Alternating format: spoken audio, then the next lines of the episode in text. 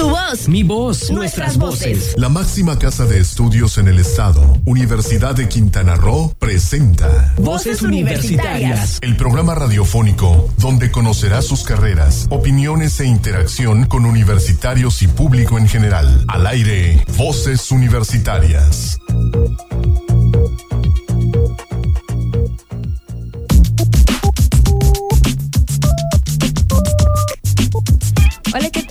Buenas tardes. Bienvenidos sean al programa, a su programa favorito, que espero que sea su favorito, Voces Universitarias Radio.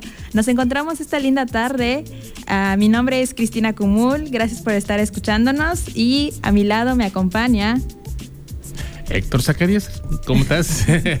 hola Cristina, hola a todos. Muchísimas gracias por escucharnos en donde quiera que nos encuentres. Ya estamos listos para empezar con Voz Universitaria Radio, este programa número 3 del año nuestro programa número 96 en nuestra serie. Así que estamos muy contentos de estar aquí, listos y preparados para lo que viene. Sí, muy felices y contentos y puntuales desde hace un rato que estamos aquí esperando para que todos nos escuchen y sepan qué es todo lo que vamos a hablar el día de hoy. Pues tenemos bastante, como siempre, nuestras cápsulas esta, esta semana vamos a hacerlas acerca de una fecha que se celebró ayer, que se recordó ayer, pero que no dejemos que pase por alto, que es la erradicación de la mutilación genital femenina. Es algo, parece muy sencillo, pero es algo que nos debe estar preocupando a todos porque es algo internacional, algo que suman 29 países donde se da esta, este fenómeno y es uno de los objetivos del milenio para poder estar, este, pues, hacer cambios al respecto. Uh, tenemos otras cosas, pero pues también podemos nuestras vías de comunicación. ¿Qué te parece si les damos nuestras vías de comunicación claro. para que quiera comunicarse con nosotros? Claro que sí, usted puede comunicarse con nosotros en cabina al teléfono 8720948. Al igual en el WhatsApp nos puede encontrar como con el número 987-103-3679. No olvide la página de Facebook de Sol Estéreo, ¿no? Así, esta vez en Sol 899 FM. Estamos transmitiendo ya por ese medio. Así que ahí estamos listos y preparados para todo lo que viene. Claro que sí, y no se les olvide seguirnos en nuestra página de Facebook, Voz Universitarias Radio, donde ahí subimos todos los programas que nosotros hacemos con mucho amor para ustedes todos los jueves a esta hora. Así es. Y bueno, estamos en espera de un enlace telefónico, a ver si nos puede, este, ya nos escucha nuestro compañero Heriberto, a ver si nos puede llamar. Y estamos en este, en este Ah, pero es que nos está precisamente nos está comentando que, que no, no, entra la llamada. Ahorita le, ahorita está en el, en el teléfono ya, permítanos un segundo y tenemos ya la llamada, un, un segundo. Mientras tanto, pues les decíamos también lo de eh, la ablación femenina que estamos en contra. Vamos a tener también nuestra cápsula de, de ciencia en México, que es un tema muy interesante porque, ¿qué crees? Es un tema que ya habíamos trabajado nosotros aquí en Voces Universitarias en el 2007 nuestra compañera Natalia Avilés en ese momento grabó una cápsula en donde decíamos que el 85 por un, científicos mexicanos lograban el 85% de erradicación del virus del papiloma humano. Y esta semana, en el marco del Día Mundial del, contra el Cáncer, el 4 de febrero pasado, una noticia que inunda los medios nacionales es que en el Politécnico Nacional esta misma científica, después en un segundo parte de su experimento, logra la erradicación del 100% del virus en hasta algunas mujeres. Hay que explicar también, la cápsula va a explicar por qué, en qué mujeres, las que solamente tienen el virus del papiloma, que no tienen ninguna lesión. Es importante decirlo, y se logra esta erradicación del 100% del virus del papiloma. Claro que sí, más adelante vamos a comentar acerca de, de este tema que es muy interesante y al, al, igual que nos alegra mucho porque es de personas 100% mexicanas que han logrado esto. Ciencia en México es nuestra sección y bueno, qué mejor que decir con ciencias de mexicanos del Politécnico. No importa si son de la Universidad de Quintana Roo, si son de otros lugares. El chiste es que destaquemos lo que sea en ese nivel ciencia en nuestro país. Bueno, entonces estamos en Estamos en espera de la entrevista, así es, del gerente de operaciones de PASA. No, estamos ahorita con Heriberto López Plata, que nos, este, este, nuestro compañero del, del campus Chetumal, quien nos hace algunos, eh, hace un enlace por algunas cuestiones que hay en nuestro campus principal. Estamos en estos momentos nada más esperando el enlace que se nos está retrasando un poquito. eh, sigue retrasado. Así que mejor vamos con otra cosa. ¿Qué te parece? Ah, otra de las situaciones que tenemos en cuanto a la ablación femenina son algunos dolorosos datos. ¿Qué te parece si comenzamos por ahí? Sí, de hecho, leí una noticia en la cual una persona que lamentablemente se le hizo esto acerca de la ablación genital femenina, la mutilación, que realmente es algo debo de comentarlo triste, pero pasa y sigue sucediendo ahora en la actualidad y es por ello que el 6 de febrero es el Día Internacional de Tolerancia Cero con la mutilación genital femenina, porque lo que queremos es concientizar y decir que ya de plano esto debe de acabar. Basta con eso. Uno de los objetivos del, este desarrollo es al 2020 precisamente es este el 5.2 el punto 5.2 de los objetivos del milenio estamos hablando la 5.3 perdón es erradicar la esta, esta, parte de la ablación femenina y bueno qué mejor fecha para recordarlo que el 6 de, de febrero que se recuerda a nivel ONU y hay algunos datos impresionantes, nada más para que se den cuenta de lo que estamos hablando. Hay al menos 200 millones de niñas que ya han, o, mujeres que han sido ya mutiladas en, en, el mundo. En la actualidad, cada año se mutilan los genitales de 3 millones de niñas. Sí, es una cifra demasiado grande y alarmante. Y eh, lo curioso, bueno, lo, impactante también, no, es curioso, perdón, es muy mala expresión, es alarmante. 29 países del mundo, sobre todo en África y Asia, son los que. Pero también lo tenemos en comunidades de Aquí en Latinoamérica. Exactamente. Lo tenemos en Colombia, lo tenemos en México y también se han dado, por la migración, se ha dado en otros países porque bueno, este, eh, los, que migran de estos países, de estos 29 países, van a otros lugares y mantienen estas prácticas que son totalmente contrasentido. Ya hay organizaciones a nivel mundial, organizaciones políticas como la Unión Europea, la Organización de Cooperación Islámica, la Unión Africana, que están luchando para que esta práctica sea eliminada totalmente. Pero bueno, como cuestiones culturales, siempre cuesta un poquito más de trabajo cambiar esta mentalidad. Sí, claro que sí, porque para ellos piensan que es algo, es un pecado estar así y que las niñas tengan eso. Entonces... Sí, no, o sea, el, es otros, son aspectos culturales, muy, este, pero que causan hemorragias, crean problemas de salud, en fin, 20 mil problemas que tenemos ahí. Creo que ahora sí ya tenemos nuestro enlace. Heriberto, ¿Estás ahí? ¿Qué tal, estimado Héctor? ¿Cómo estás? Buenas tardes a tu auditorio, a Cozumel. ¿Qué tal, Heriberto? Nuestro compañero Heriberto, que es el, el, locutor de Voces Universitarias Radio en Chetumal y Televisión, y quien nos hace favor de comentarnos algunas cosas desde nuestro campus principal en la ciudad de Chetumal. ¿Cómo has estado? Pues muy bien, muy contento de hacer este enlace, este primer enlace del año, el cual, bueno, pues empezamos con noticias aquí en... Ajá. Bueno, el día, en esos días pasados, recibimos a eh, universidades, tanto nacionales como internacionales, donde estuvo presente el señor rector, el doctor Ángel Rivero Palomo, dándoles pues el mensaje de bienvenida y que de verdad la pues, aquí en la Universidad de San mi estimado Héctor creo que tenemos un problema, problemas con tu audio. Este, no sé si sea este, un audífono o qué es lo que esté fallando, pero te oímos medio entrecortado. Pero bueno, qué, bueno. Entonces, ¿se recibieron a cuántos, me dices? ¿Cuántos alumnos de intercambio? Bueno. Creo que no está saliendo al aire, mi querido Heriberto. ¿Tú sí nos escuchas? Creo bueno. Sí, ahora sí. ¿Te escuchamos? Perdón, es que hay un cortecito por ahí en la comunicación. No te preocupes. Mira, comentarte que estuvieron presentes 25 alumnos visitantes de las universidades de Autónoma de México, del Politécnico Nacional, así como también de universidades internacionales como Argentina, Colombia e Italia estuvieron aquí presentes en este recibimiento que se le da a los estudiantes de movilidad nacional e internacional y que sin duda alguna nuestra universidad tiene más convenios de 80 universidades, convenios con con esas instituciones de educación superior, mi estimado Héctor. ¿Me escuchas bien? Sí, claro que sí. Y sobre todo el caso de, la universidad, pues tenemos no solamente estos convenios con universidades así, para el intercambio uno a uno, sino también formamos parte de consorcios internacionales y nacionales que nos permiten estar, pues, que nuestros alumnos tengan las oportunidades de ir a donde usted, ellos más les parezca. Así es, la verdad es que esos convenios con más de 80 universidades, eh, convenios que tenemos con la Universidad de Cerro, la verdad es que les ayuda a los universitarios a conocer más del mundo y de lo que pueden en un momento dado aprender de sus carreras.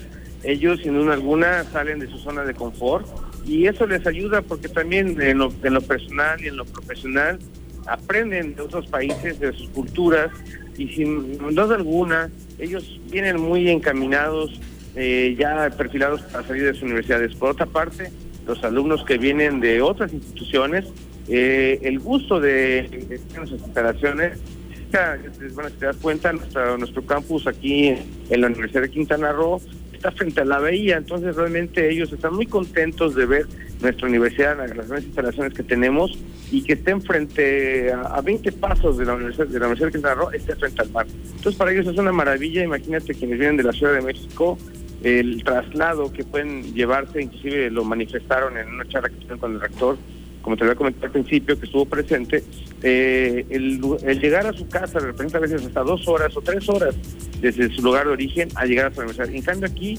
ocupan diez minutos cuando mucho para llegar a las instalaciones de nuestra universidad, mi. Sí, es, un mundo de diferencia, es, es otro nivel de vida que el que tenemos nosotros en Quintana Roo, afortunadamente todavía, y ojalá que lo conservemos. Así es. La verdad es que ellos están muy contentos, toda la, comunidad universitaria.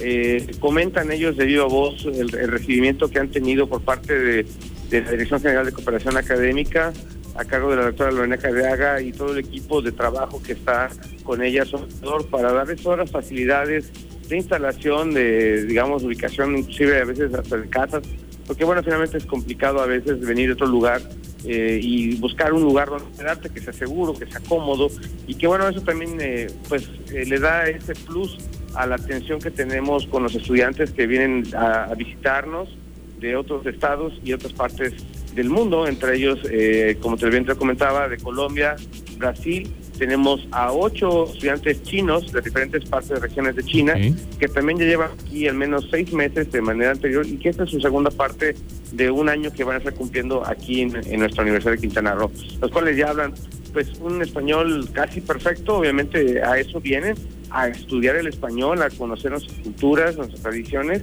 y que bueno, pues a regresar a sus países eh, se llevan una gran experiencia de lo que hace y su estancia en la Universidad de Quintana Roo, mi estimado. Perfecto. Pues te agradezco muchísimo el enlace, te agradezco mucho la, atención que tuviste con nosotros y pues ahí la próxima esperamos que tengas otros temas.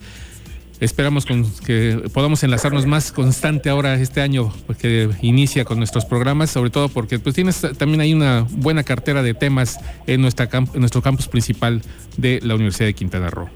Sí, comentarte así rápidamente que hoy en la tarde, a las 7 de la, de la, de la tarde, eh, tendremos lo que es el paso de la luz para los alumnos de ah, enfermería, una ceremonia muy importante, muy simbólica para los estudiantes de enfermería que se encuentran aquí eh, estudiando la División de Ciencias de la Salud. Es una ceremonia emblemática donde se les da esa confianza, es, eh, digamos, es, una, es un rito muy característico de los quienes estudian en enfermería, este paso de luces para iluminarles en el camino y que tengan el cuidado con las personas que van a tener en su atención eh, en los hospitales, cuidarlos, no sé, de, en algún, algún hogar que sean requeridos sus servicios y que de, verdad es para ellos algo muy simbólico y muy importante llevarse a cabo esta ceremonia del paso de la luz, la cual te comento otra vez va a ser aquí en, la Unidad Académica Chetumal, en el Teatro del Centro Cultural Universitario, en este teatro muy bonito que tiene cabida para 800 personas, ahí van a estar los padres de familia, van a estar acompañando a estos estudiantes de enfermería, los cuales hoy reciben este paso de la luz aquí en la Universidad de Quintana Roo, mi estimado Héctor. Y estaremos en contacto en los que tú quieras y también que no se olviden seguirnos a través de nuestros programas de Voces Universidad de Televisión en los lunes y los sábados de las 6 de la tarde y 4 de la 30 de la tarde en la repetición a través del sistema de comunicación social, mi estimado doctor. Muchas gracias por este enlace estamos en contacto. Te lo agradezco muchísimo, Heriberto. Estamos bien en contacto. Muchísimas gracias. Muchísimas gracias. Saludos a todos, Cozumel. Saludos. Y pues vamos a un corte. Así es, vamos a un corte, pero no se despeguen porque regresamos pronto.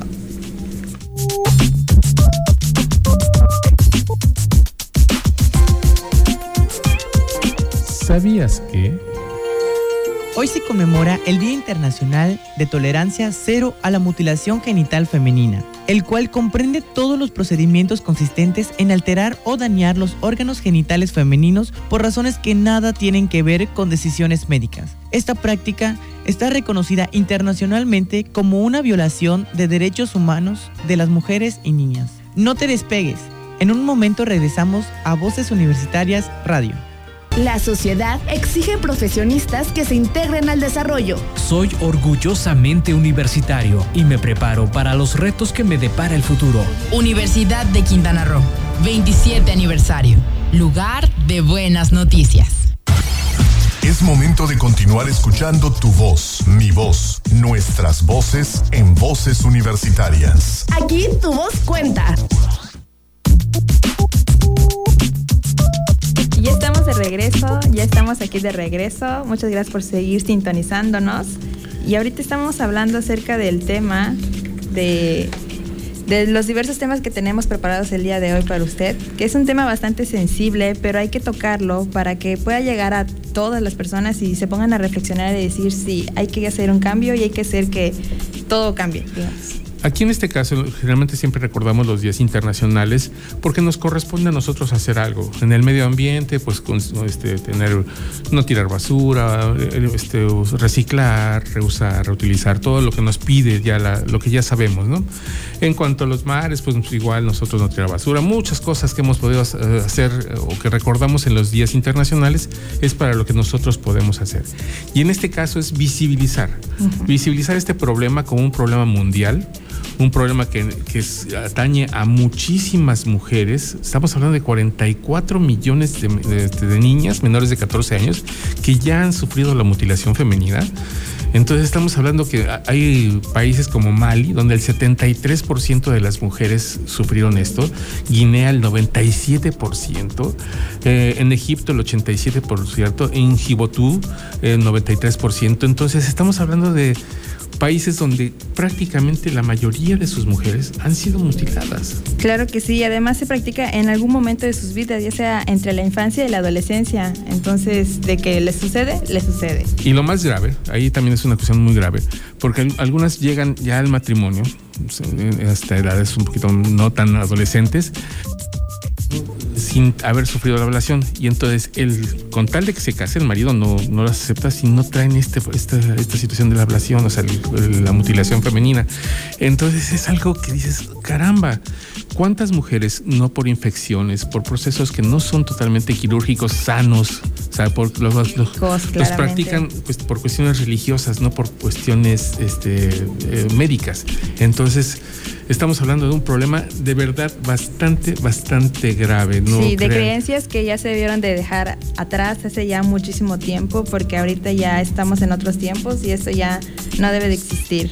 Sí, eh, decíamos de, lo de los objetivos del milenio, el objetivo de desarrollo sustentable, perdón, sostenible. El número 5 dice la igualdad de género. Incluye entre sus metas eliminar todas las prácticas nocivas como el matrimonio infantil, precoz y forzado y la mutilación genital femenina, que es la meta número 5.3. Entonces, ojalá, ojalá que este, esto sirva de algo, por lo menos la concienciación, que nos podamos ver reflejados, que podamos ver esta situación como por cuestiones culturales caemos en errores tan graves y ponemos en riesgo no solamente las cuestiones religiosas, sino ponemos en riesgo a las vidas, psicológicamente a las mujeres, en fin, muchísimas cosas más. Sí, además, ah, bueno, igual y no todo es tan malo, hay muchas organizaciones intergubernamentales que están haciendo algo, entre ellas la Unión Africana, la Unión Europea y la Organización de Cooperación Islámica. Y todas estas tres resoluciones de la Asamblea General de la ONU han pedido la eliminación de la mutilación genital femenina. Entonces, están yendo paso a paso y están haciendo algo por su parte. Sí, es algo, es un tema que, que pareciera lejano. Sin embargo, se han registrado casos de, aquí en América, en Colombia, en México, en Estados Unidos se han estado registrando casos de este tipo por cuestiones también religiosas. Entonces sí hay que, no es algo tan, tan lejano como pensamos, ¿no? Es algo que también podría pasar entre nuestras comunidades. Recordemos que Quintana Roo es un lugar de emigrantes y por lo tanto también este, pues es algo, algo que puede suceder también, que no puede ser, no, no, no puede estar tan lejano. Sí, porque desde aquí cuando llegan las personas llegan con todas sus creencias, con toda su religión y es por ello que aquí se podría dar como, como usted dice, no replicar este tipo de casos. no solo en Latinoamérica, en los países como Colombia, igual podría estar aquí. Entonces, ¿Quién sabe si lo tengamos por ahí? no nos mm. hemos dado cuenta. Así es. ¿Qué te parece? Vamos a nuestro segundo corte y regresamos aquí a Voz Universitarias. Me parece una buena idea. No se despeguen, seguimos aquí en vivo y en directo para ustedes. ¿Sabías que? La mutilación genital femenina refleja una desigualdad entre los sexos muy arraigada y constituye una forma extrema de discriminación contra mujeres y niñas. Esta práctica viola sus derechos a la salud, la seguridad y la integridad física, el derecho a no ser sometidas a torturas y tratos crueles, inhumanos o degradantes, y el derecho a la vida en los casos en que el procedimiento acaba produciendo la muerte. No te despegues. En un momento regresamos a Voces Universitarias Radio. Con innovación y liderazgo afrontamos los retos tecnológicos sin descuidar nuestros valores y principios. Universidad de Quintana Roo, 27 aniversario. Lugar de buenas noticias. Es momento de continuar escuchando tu voz, mi voz, nuestras voces en voces universitarias. Aquí tu voz cuenta. La máxima casa de estudios del Estado, la Universidad de Quintana Roo, rinde a la sociedad su informe de actividades 2018. Estos son algunos de nuestros resultados. Contribuir a la igualdad de oportunidades en el desarrollo de nuestros estudiantes es una de nuestras tareas prioritarias, por lo que en la Universidad de Quintana Roo trabajamos activamente acercando herramientas que facilitan a alumnos provenientes de poblaciones indígenas una interacción intercultural que enriquece el aprendizaje de toda la comunidad universitaria. Con la finalidad de fortalecer las oportunidades de estudiantes de menores ingresos provenientes de comunidades distantes y con el apoyo de recursos federales provenientes del Programa de Apoyo a la Educación Indígena de la Comisión Nacional para el Desarrollo de los Pueblos Indígenas, hoy Instituto Nacional de los Pueblos Indígenas, la Universidad de Quintana Roo concluyó en 2018 la primera fase de la Casa del Estudiante Universitario Indígena, que proporcionará albergue y alimentación de manera gratuita a 100 jóvenes universitarios. Esta primera fase de la Casa del Estudiante Universitario Indígena, construida en un predio propiedad de la UCRO, adyacente a su unidad académica Chetumal, cuenta con áreas cómodas y ventiladas dedicadas al estudio, cocina y comedor, baños y terraza de esparcimiento, así como espacio de descanso independiente para 50 mujeres y 50 hombres.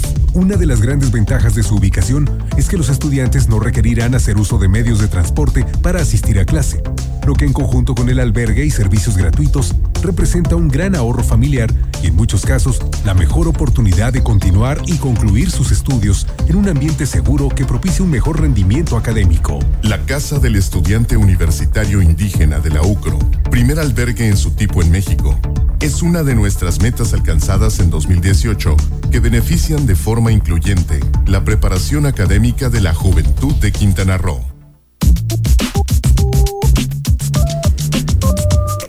Estamos de regreso aquí en Voces Universitarias.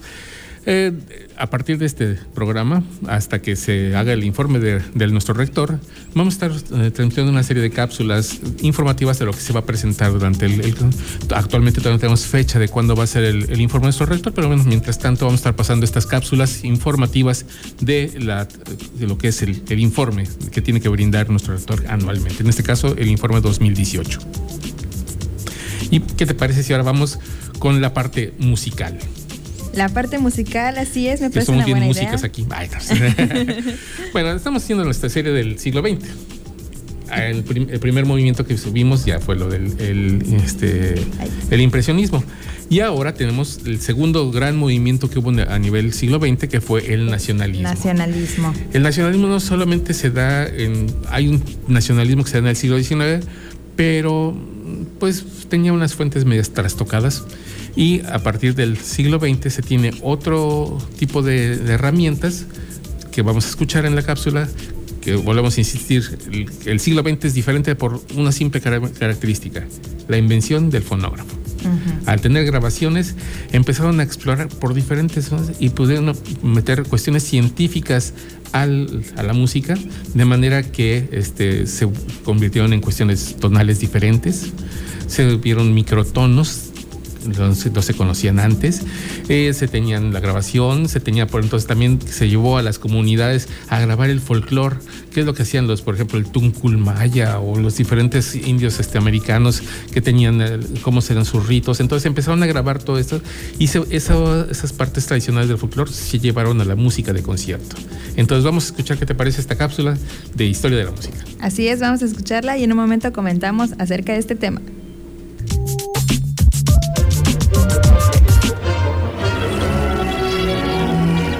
Historia de la música por Voces Universitarias. Buenas tardes, bienvenidos a Historia de la Música por Voces Universitarias Radio. Esta semana continuamos nuestro recorrido por la música del siglo XX y sus movimientos más destacados. En esta ocasión hablaremos del nacionalismo.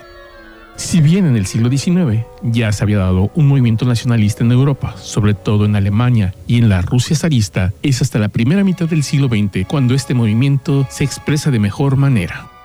Los nacionalismos musicales de la primera mitad del siglo XX encontraron dos rasgos que la diferencian sustancialmente de las escuelas nacionales del siglo anterior. Por un lado, partirán de un conocimiento más profundo y riguroso de las fuentes folclóricas originales y en segundo lugar, tendrán una ruptura con el sistema tonal tradicional, contrario al impresionismo de inicios de siglo. Esto facilitará la adopción de una nueva actitud, menos proclive a seguir corrientes internacionales.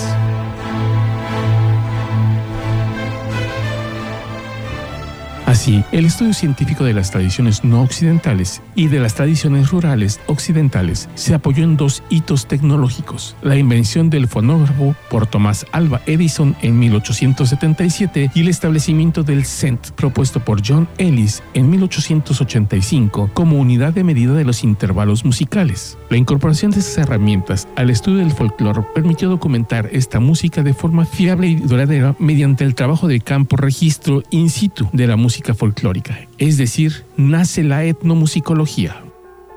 Asimismo, se puede medir fielmente las diferencias microtonales existentes entre las escalas musicales utilizadas en todo el mundo, lo que se verá muy detallado en México con el sonido 13 de Julián Carrillo. El estudio riguroso del folclore no solo invalidó algunos de los presupuestos de la música nacionalista del siglo XIX, por ejemplo, al demostrar lo erróneo de sus fuentes, sino que ofreció a los jóvenes compositores nacionalistas la oportunidad de sustentar sus propuestas musicales en lenguajes musicales menos domesticados y susceptibles de sugerir revoluciones sonoras más radicales. En este sentido, cada país, cada parte del mundo tuvo sus autores más importantes en el nacionalismo. Por ejemplo, en España, Manuel de Falla realizó una incansable labor de promoción y difusión del flamenco que culminó en la organización en 1922 de un concurso de cante hondo que recibió una enorme atención internacional. El Amor Brujo es una especie de cantata de cámara con una intensa influencia flamenca. La obra de música clásica española más interpretada en todo el mundo, El concierto de Aranjuez, fue compuesta en París y estrenada en el Palau de la Música Catalana de Barcelona en 1940. La evocación del pasado monárquico español y el lenguaje musical de la obra fueron del agrado del régimen franquista, que utilizó esta obra como referente estético musical y emblema cultural. La obra del mexicano Silvestre Revueltas ha sido descubierta tras décadas de olvido y reconocida como una de las más originales de su tiempo. Durante los años 20 del siglo pasado, desarrolló parte de su carrera en los Estados Unidos y planeó, con Carlos Chávez, el desarrollo de un estilo musical mexicano. El ascenso de este último en las instituciones culturales mexicanas provocó el distanciamiento entre ambos durante los años 30. Revueltas participa en la Guerra Civil Española en el bando republicano antes de regresar a México y fallecer prematuramente en 1940. Pero de estos autores mexicanos hablaremos en la siguiente entrega, aquí en la historia de la música por Voces Universitarias Radio. Se despide de ustedes Héctor Zacarías. Hasta la próxima semana. Ahí está el dato de acerca de la música nacional nacida, bueno, básicamente al parecer en... Los inicios del siglo XX, estamos hablando de 1910, cuando termina el, impresionismo, la parte pues, romántica, el romanticismo que venía desde el siglo pasado, eh, este, la parte de Debussy, y bueno, este, en, el, en, los inicios del siglo XX, las primeras revoluciones en Rusia y en México trae consigo un cambio de mentalidad que nos traen hacia el nacionalismo. En, Europa también se dan varios movimientos, como fue la Primera Guerra Mundial, y eso hace también que se fortalezcan los nacionalismos a nivel, pues no solamente cultural, sino también político. Así que es parte de lo que tenemos aquí en Voces Universitarias. ¿Qué te parece Sí, ¿cómo estamos de tiempo? Ah, ya es hora de irnos a. No, todavía no, ¿verdad? ¿O sí? Ay, no. ¿Ya se quiere ya me Estaba... No, ya me estaba asustando. Todavía tenemos tiempo. Ah. no me quiero ir todavía.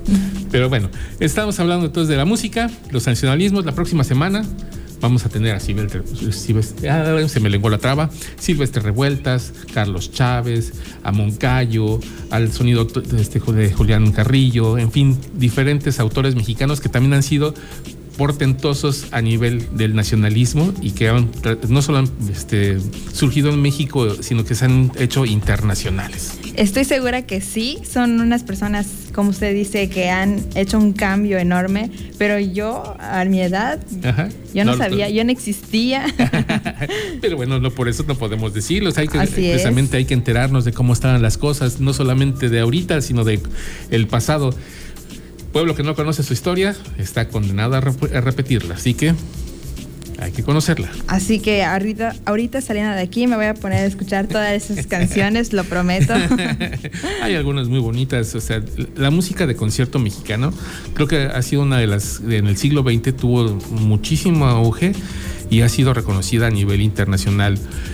Eh, es increíble, pero hay este, directores de orquesta extranjeros que llevan la música mexicana de estos autores a los conciertos, a salas principales de, concierto a nivel mundial, en, Londres, en, este, en Nueva York, en Los Ángeles, que no son mexicanos, directores no mexicanos, que llevan esta obra porque es de verdad riquísima, es de grandes vuelos.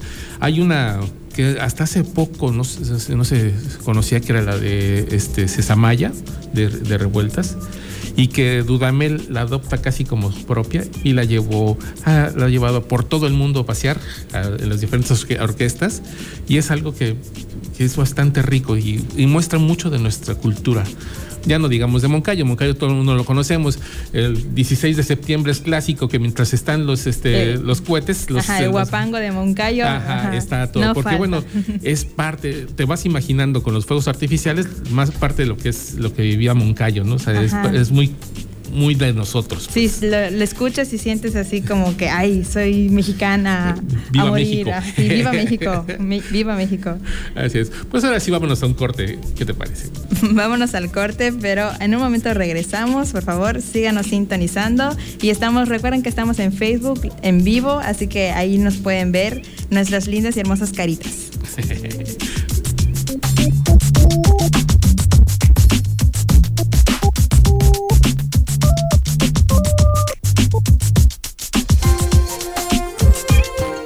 ¿Sabías que? La mutilación genital femenina se concentra en 29 países de África y de Medio Oriente. Sin embargo, se trata de un problema universal y es una práctica común en algunos países asiáticos, como la India, Indonesia, Irak, Pakistán, así como entre algunas comunidades indígenas de Latinoamérica. Asimismo, persisten las poblaciones emigrantes que viven en Europa Occidental, en Norteamérica, Australia y Nueva Zelanda. No te despegues, en un momento regresamos a Voces Universitarias Radio. Nuestras raíces se fomentan en mi universidad. Con ética educativa y vinculación social, preservamos nuestros valores culturales. Universidad de Quintana Roo, 27 aniversario. Lugar de buenas noticias. Es momento de continuar escuchando tu voz, mi voz, nuestras voces en voces universitarias. Aquí tu voz cuenta.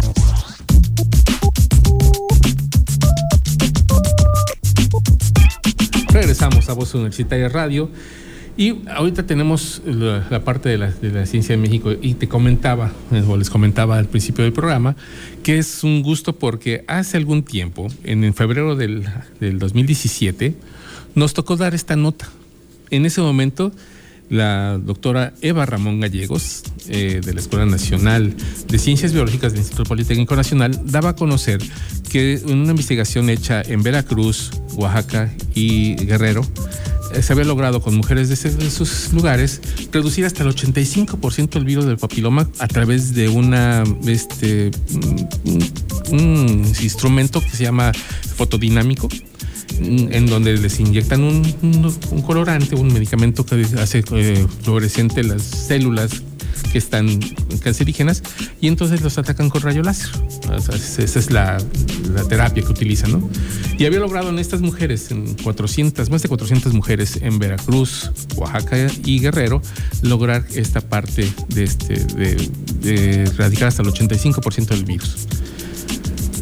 En, México, en la Ciudad de México atienden después a un número menor, 29, otro grupo de estudio, y ahora el 4 de febrero sale a la luz esta nota por parte del Politécnico Nacional en donde se dice que ya el 100% del virus del papiloma en algunos casos se logra erradicar. Entonces estamos hablando del 2017 que dimos esta nota en Ciencia en México y estamos hablando a, cuántos años, dos años, febrero dos años. exactamente dos años, y estamos hablando de un éxito mayúsculo.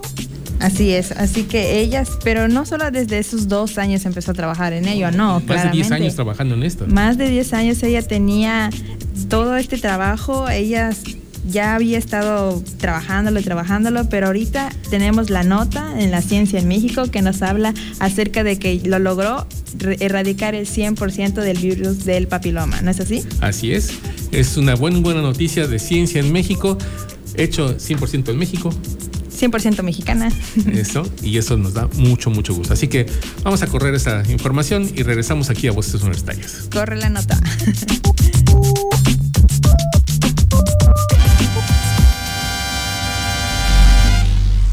La ciencia en México.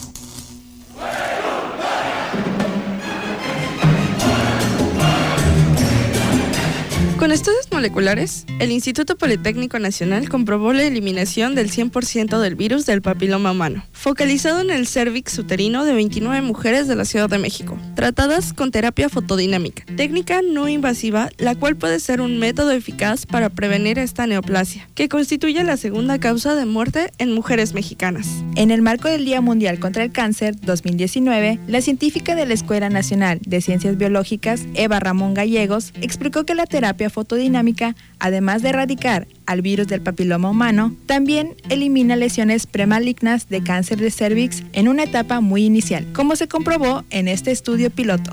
La investigadora, quien a lo largo de dos décadas ha estudiado el efecto de la terapia fotodinámica en distintas neoplasias, meloma, cáncer de mama y cervicouterino, precisó que en la fase clínica se ha tratado con esta terapia a 420 pacientes de Oaxaca y Veracruz, además de las 29 de la Ciudad de México, quienes estaban infectados con el virus del papiloma y quienes presentaban lesiones premalignas en el cervix o tenían ambas afecciones. Refirió que el tratamiento se realizó en dos etapas bajo dos esquemas diferentes de aplicación de la terapia. En la primera parte, en la que participaron las mujeres de Oaxaca y Veracruz, los resultados fueron alentadores. En la aplicación de la técnica en las capitalinas también tuvo un efecto muy esperanzador, lo que abre la posibilidad de hacer más eficaz el tratamiento al usar el esquema que se adapte a la situación de los pacientes, subrayó. La doctora Ramón Gallegos detalló que la terapia consiste en aplicar en el cuello del útero un fármaco que después de cuatro horas se transforma en protoporfirina, sustancia química fluorescente que se acumula en las células dañadas lo cual permite eliminar con un rayo láser especial únicamente las estructuras impregnadas con esta. En la primera parte de la investigación, se aplicó el tratamiento en tres ocasiones con un intervalo de 48 horas cada una, con un tiempo de radiación acorde a cada caso y el tipo de lesión. Se realizaron revisiones y se repitieron los estudios de diagnóstico. Los resultados fueron los siguientes. Las personas que solo tenían el virus sin lesiones se eliminó el virus en un 85%. En las pacientes que tenían el virus y las lesiones tuvo una eficacia del 85% y de quienes tenían lesiones sin el virus se tuvo un éxito del 42%.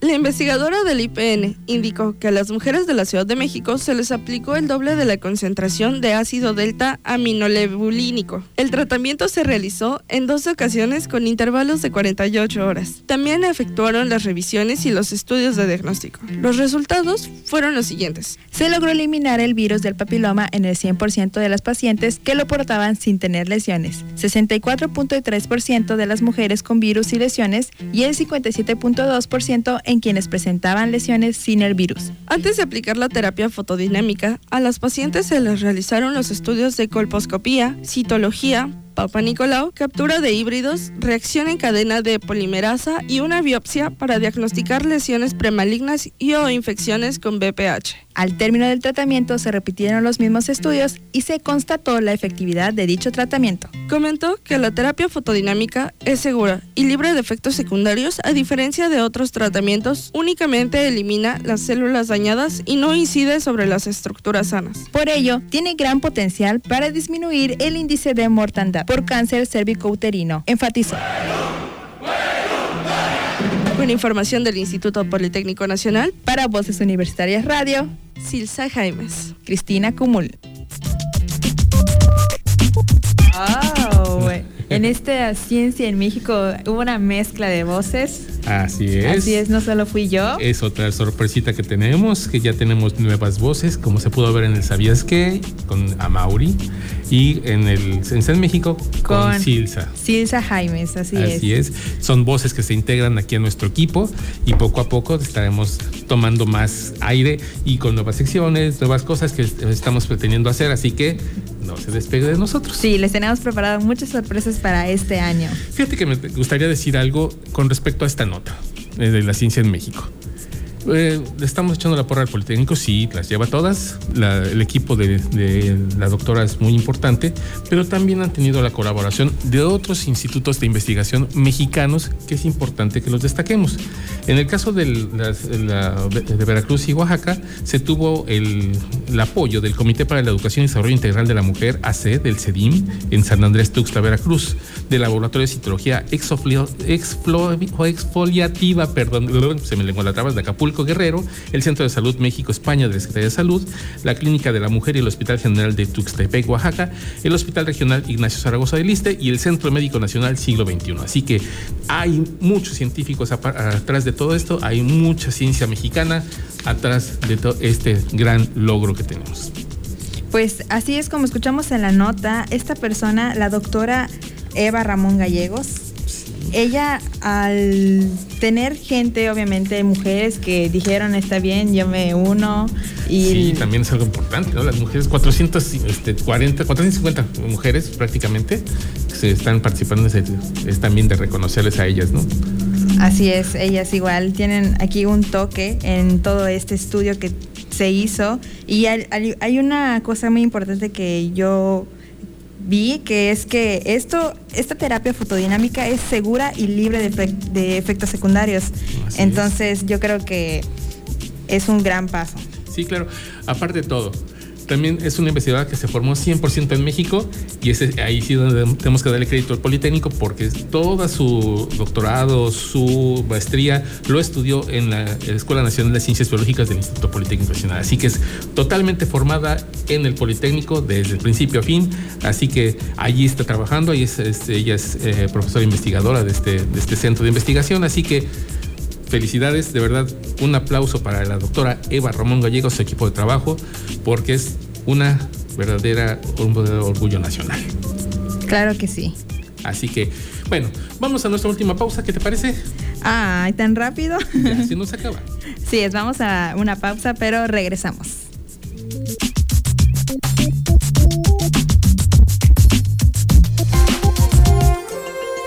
¿Sabías que...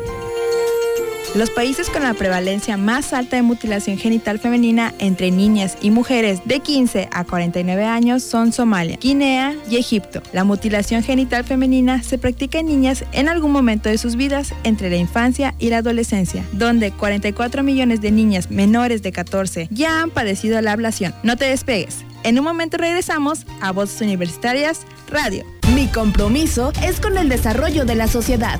Nos preparamos para contribuir por un Quintana Roo mejor. Universidad de Quintana Roo, 27 aniversario. Lugar de buenas noticias.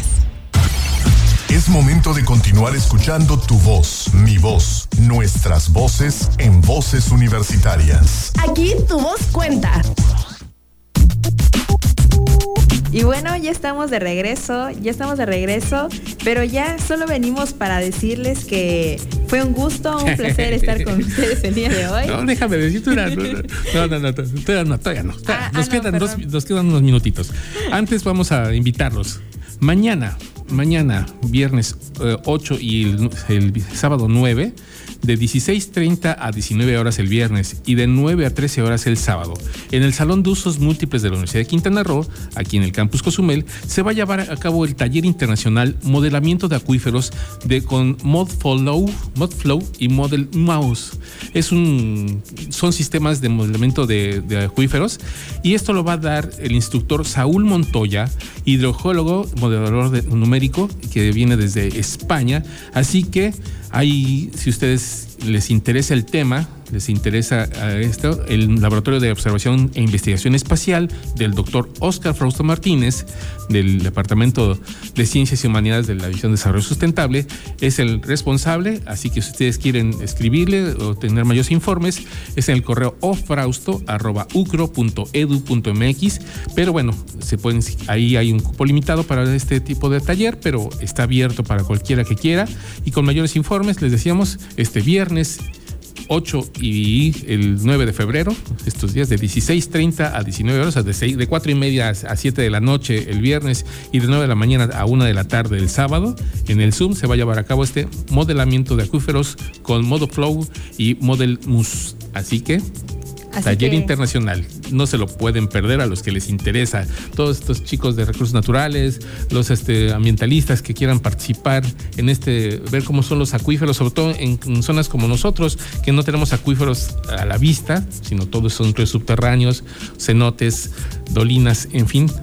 Es importante que puedan participar para que podamos ver cómo identificar estos acuíferos. Sí, estas oportunidades que nos llegan y más aquí en la isla hay que aprovecharlas, así que cualquier persona que esté interesado, por favor, acérquese porque se ve, se ve muy bueno el tema, la verdad.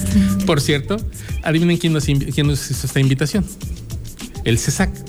¿Qué es el CESAC? La Asociación Civil que lideran Wilber y este Fernando, que estuvieron con nosotros la semana pasada. Así que, para que vean que siguen activos los chicos, ahí está este taller que está a través del laboratorio y el CESAC van a estar ahí este viernes y sábado en la Universidad de Quintana Roo.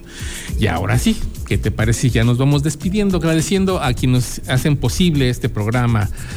Obviamente a, la empresa Sol Estéreo que nos deja, a nuestros patrocinadores PASA y a Merimed que siempre nos dan chance de, de participar, que este, están ahí pendientes de nosotros. Muchísimas gracias. A quienes hacen posible este, este programa, esta vez con Silsa Jaimes y con Amauri en la voz en off, también contigo en la voz en off. Y bueno, eh, hemos- en los controles Ema- Emanuel y Eleazar también en control de video. Muchísimas gracias. Gracias a ti, Cristina, por estar aquí de acompañarme este- esta tarde en los micrófonos, te lo agradezco muchísimo. Espero que haya sido de tu agrado este programa. Claro que sí, todo, siempre aquí es de mi agrado estar aquí con ustedes. Gracias a ustedes por dejarnos entrar a sus hogares, a su automóvil o donde sea que se encuentren. Mi nombre es Cristina Cumul, muchas gracias por todo, nos vemos hasta la próxima. Hasta luego.